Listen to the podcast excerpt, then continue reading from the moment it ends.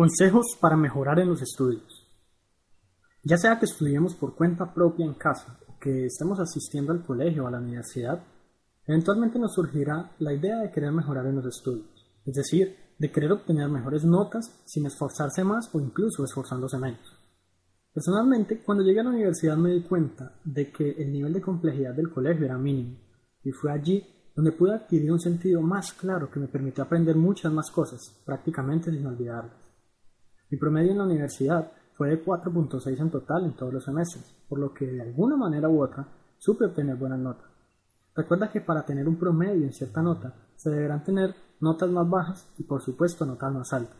Aquí comparto entonces para quienes se encuentren interesados algunas técnicas e ideas que me permitieron mejorar en los estudios, no solo cuando estuve en la universidad, sino también ahora cuando estudio por mi propia cuenta en casa. Empecemos por hablar que uno debe ser siempre el primero.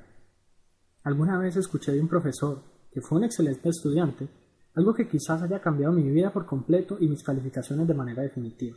Él me dijo, si quieres que te vaya bien en los estudios, debes ser siempre el primero. ¿El primero? le dije. Claro, respondió. El primero en llegar al salón, ser puntual. El primero en la fila de asientos, hacerse adelante. El primero en preguntar cuando no entiende. El primero en entregar la tarea o el trabajo. El primero en tomar trabajos opcionales para mejorar notas. Quise empezar entonces ubicándome siempre en los puestos más cercanos del profesor e inmediatamente noté el cambio. Por un lado, no tenía compañeros que me estuvieran distrayendo en ningún momento, porque además el profesor estaría muy pendiente al encontrarse cerca. Y por el otro, me veía naturalmente forzado a prestar más atención, eventualmente llegando a entender más. Ser puntual además es algo que prácticamente a todos los profesores les encanta.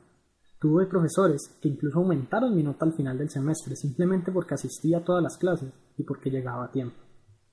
No fueron pocos quienes lo hicieron, así que esta es una buena ventaja.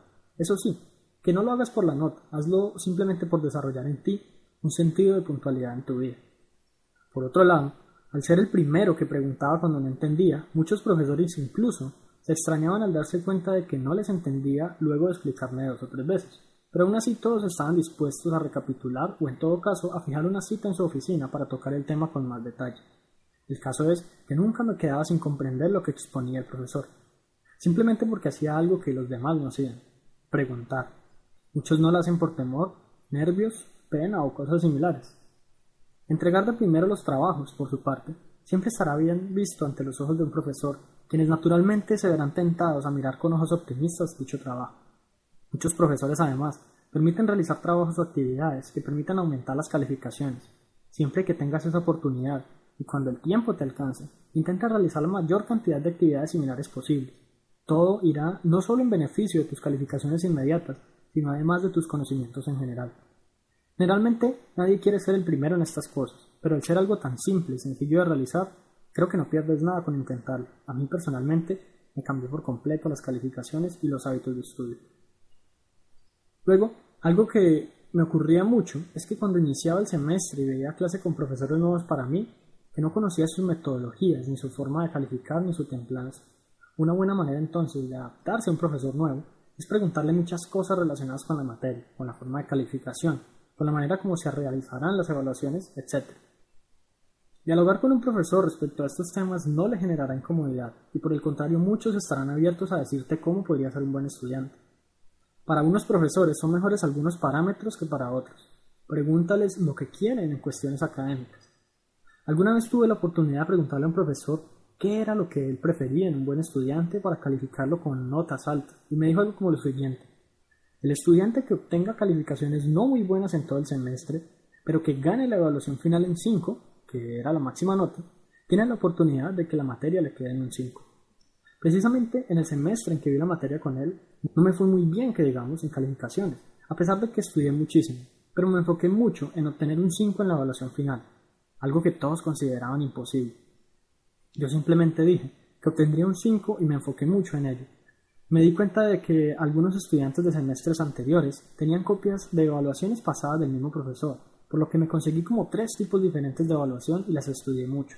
Y como era predecible, la evaluación final que tuve que resolver fue muy parecida a las tres que ya había interiorizado, por lo que obtuve un 5 en la evaluación y la materia en total me quedó en 5, justo como él me lo había indicado.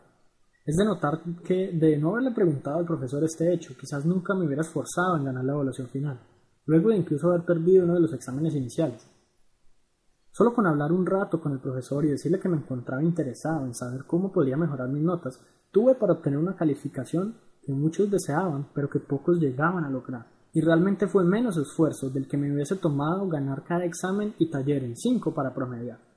En definitiva, es una buena idea enfocarse en mejorar las calificaciones y esperar siempre notas altas, es decir, ir a un examen confiando en que la mínima nota podría ser un 4.9 o un 5. Algo similar. Esperar buenas notas por lo regular nos entona en una frecuencia ganadora, y claro, puede que no obtengamos siempre 5, pero sí obtendremos mejores notas que si nuestras expectativas están fijas en un 3.5, por ejemplo. Todos estos consejos quizás para muchos suenen como los consejos de un nerd, pero la verdad es que nunca tuve que ser un ratón de biblioteca ni la mascota del maestro para llegar a ser un buen estudiante. De hecho, adoptaba todo esto a mi rutina y la gente ni sabía que yo tenía buenas notas porque no me encontraban estudiando todo el tiempo. Aprovechaba el tiempo al máximo, dedicando el tiempo necesario a desarrollar las actividades pendientes el mismo día que se fijaban. En resumen, yo diría que para ser un buen estudiante y mejorar en los estudios, lo que se debe tener es un poco de disciplina y preocuparse por mejorar. No dejar de investigar, sobre todo si es algo que a uno le gusta, todo el proceso se vuelve mucho más ameno.